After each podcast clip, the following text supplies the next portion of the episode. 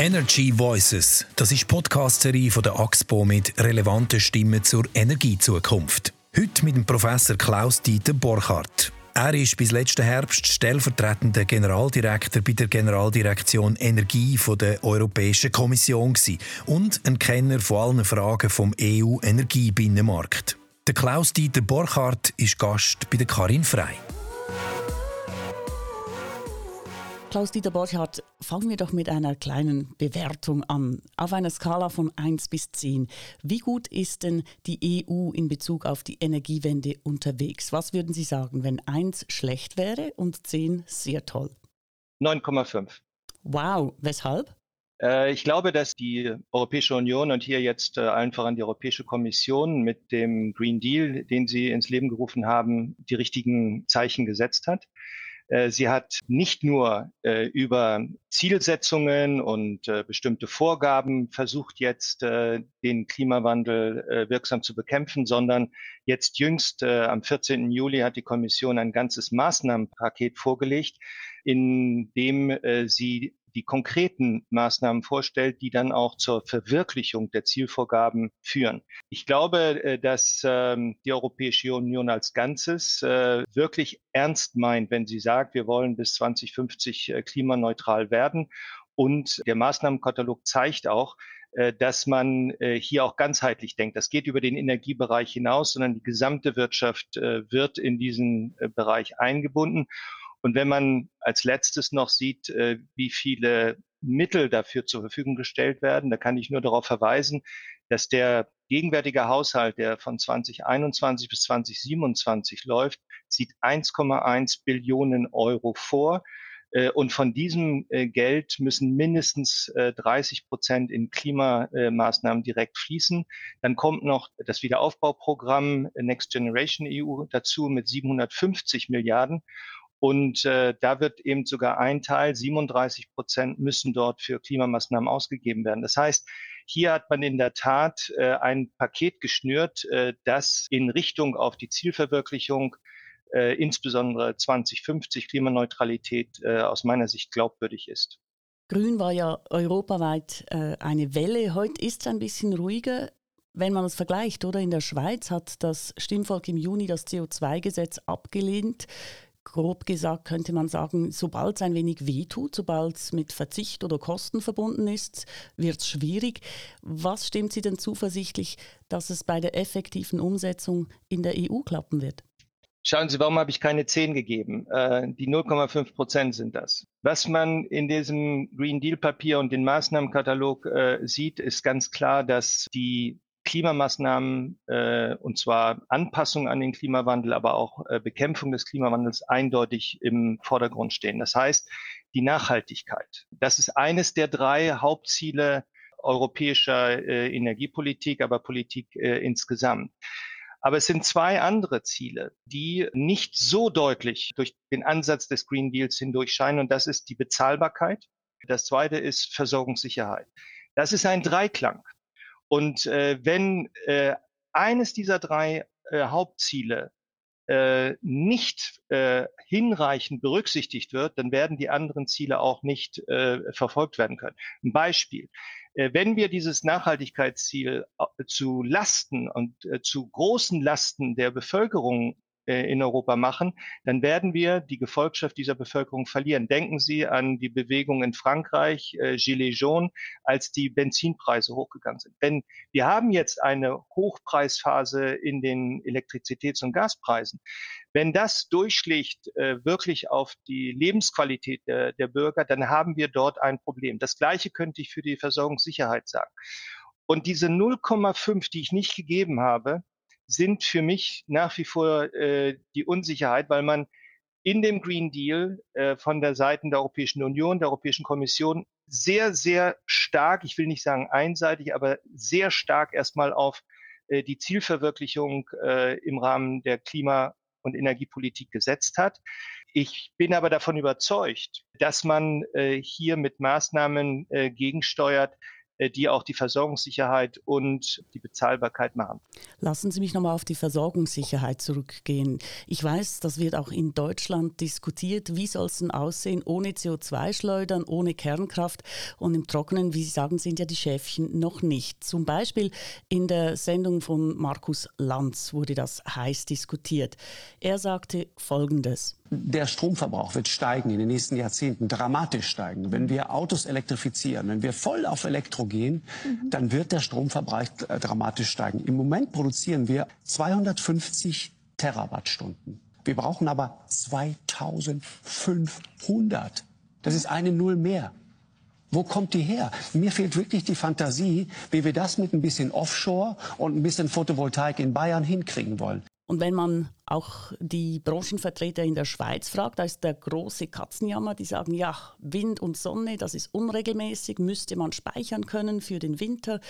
Effizient und effizient sind zum Beispiel Wasserstoff und Batterien noch nicht. Das ist noch nicht genug entwickelt. Neue Gaskraftwerke als Übergangslösung völlig unmöglich. Politisch kommt das nicht gut an. Da ist der große Jammer. Wo sehen Sie jetzt das größte Potenzial, dem Klima zu dienen, ohne eben die totale Mangellage zu riskieren. Ja, da wird sicherlich ein, ein richtiges äh, grundlegendes Problem angesprochen. Ich würde allerdings nicht so weit gehen wie der Herr Lanz und sagen, das bisschen Offshore-Wind und das bisschen Photovoltaik. Wir haben das Potenzial bei weitem nicht gehoben. Und Photovoltaik äh, hat auch äh, ein Riesenpotenzial, noch wenn Sie nur an die Entwicklung denken. Also da sind wir längst nicht, auch technologisch nicht äh, am Ende. Aber das Problem ist ja reell, weil äh, vielleicht nicht auf die ganz lange Sicht. Ich denke schon, wir werden auch über äh, Energieimporte weiter nachdenken. Ich glaube, dass es jedenfalls für eine längere Übergangszeit aus den Gründen, die Sie genannt haben, nicht äh, gehen wird, ohne dass man auch äh, zum Beispiel CO2 captured, ja. und äh, speichert. Also dass man dann in den blauen Wasserstoff äh, zum Beispiel geht, äh, auf der Basis von, äh, von Erdgas.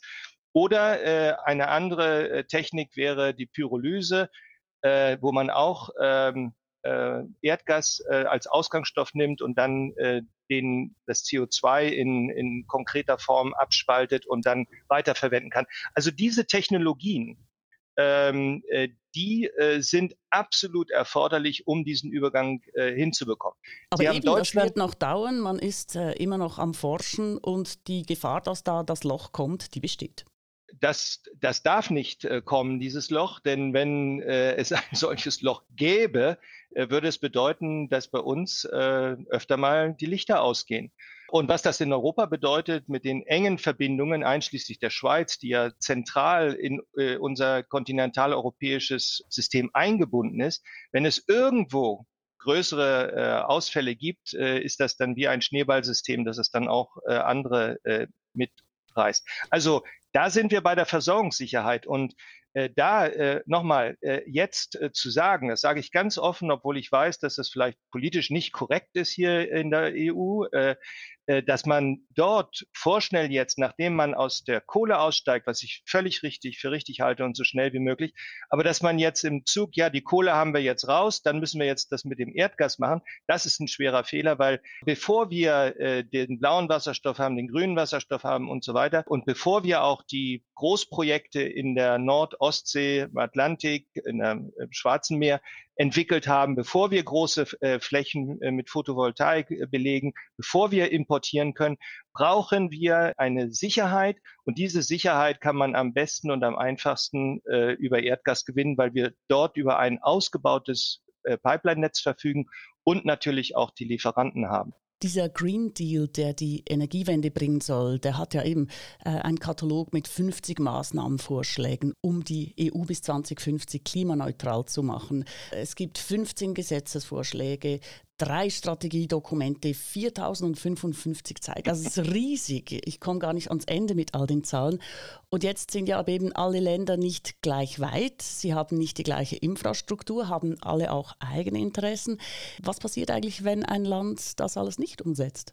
Ja, man nimmt natürlich schon äh, Rücksicht auf die äh, unterschiedlichen Entwicklungsstände äh, der Mitgliedstaaten. Äh, deswegen zum Beispiel, ich gebe Ihnen ein äh, Beispiel, es gibt die sogenannte Effort Sharing Verordnung, wo genau äh, angegeben wird, was die Mitgliedstaaten äh, zu leisten imstande sind.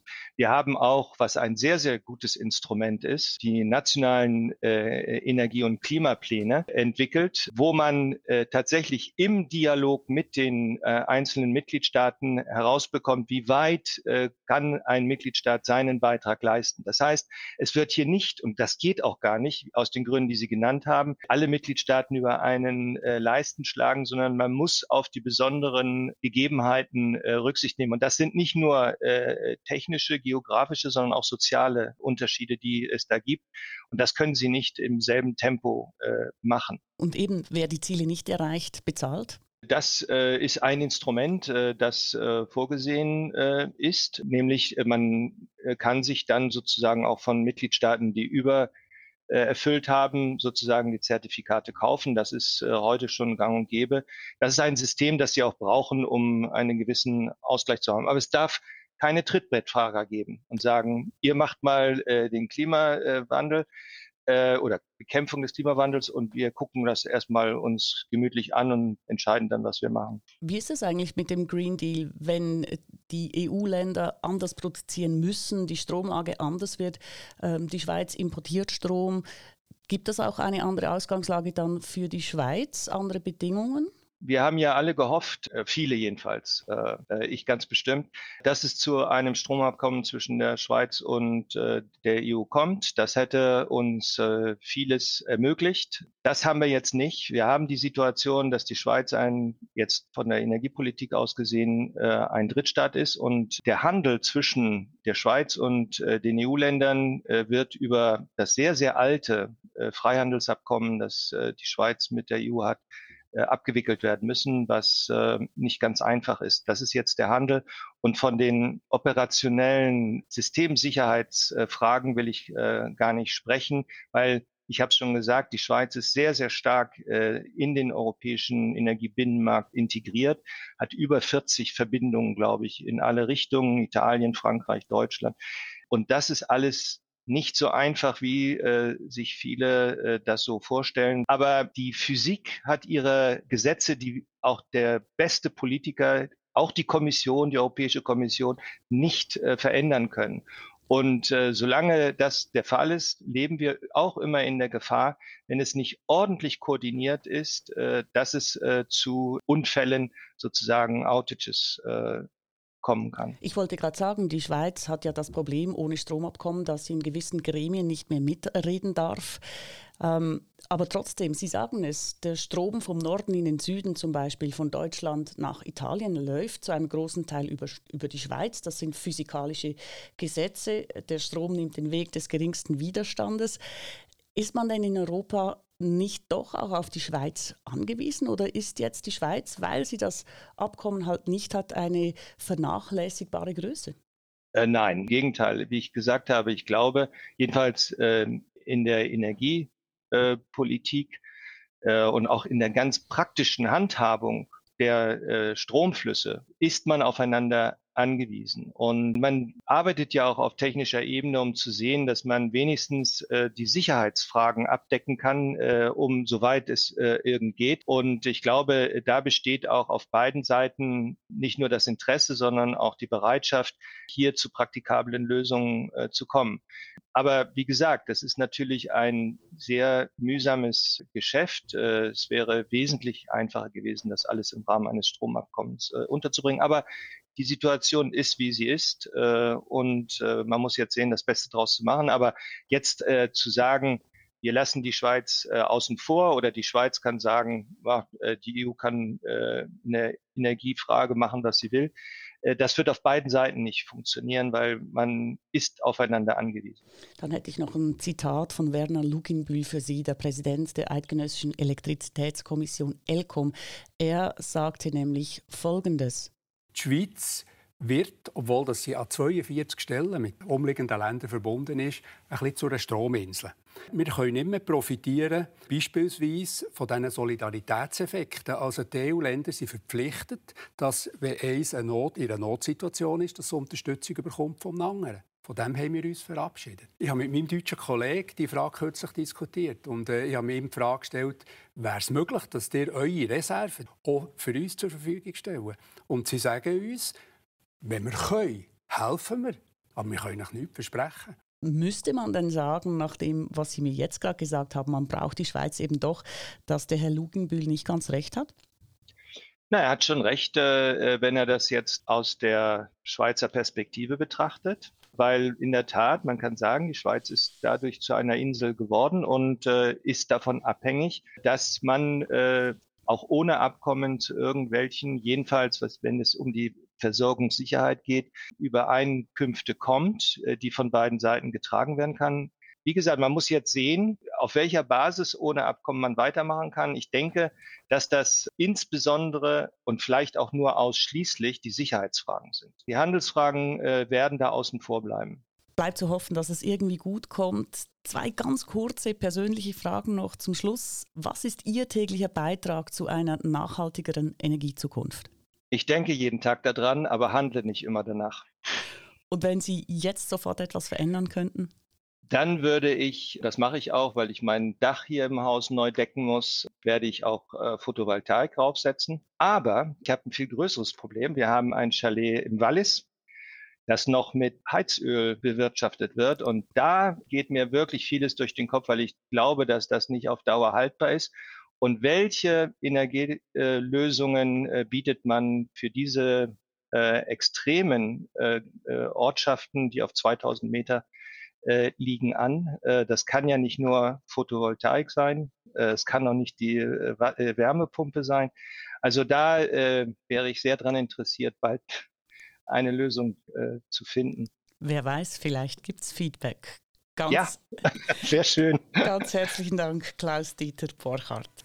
Energy Voices, das ist die Podcast-Serie von der AXPO. Wir freuen uns auf Ihr Feedback via Mail auf podcast.axpo.com oder über Twitter unter dem Hashtag Energy Voices. Der nächste Gast ist die Energieministerin und Bundesrätin Simonetta Sommaruga. Wir freuen uns, wenn Sie auch dann dabei sind.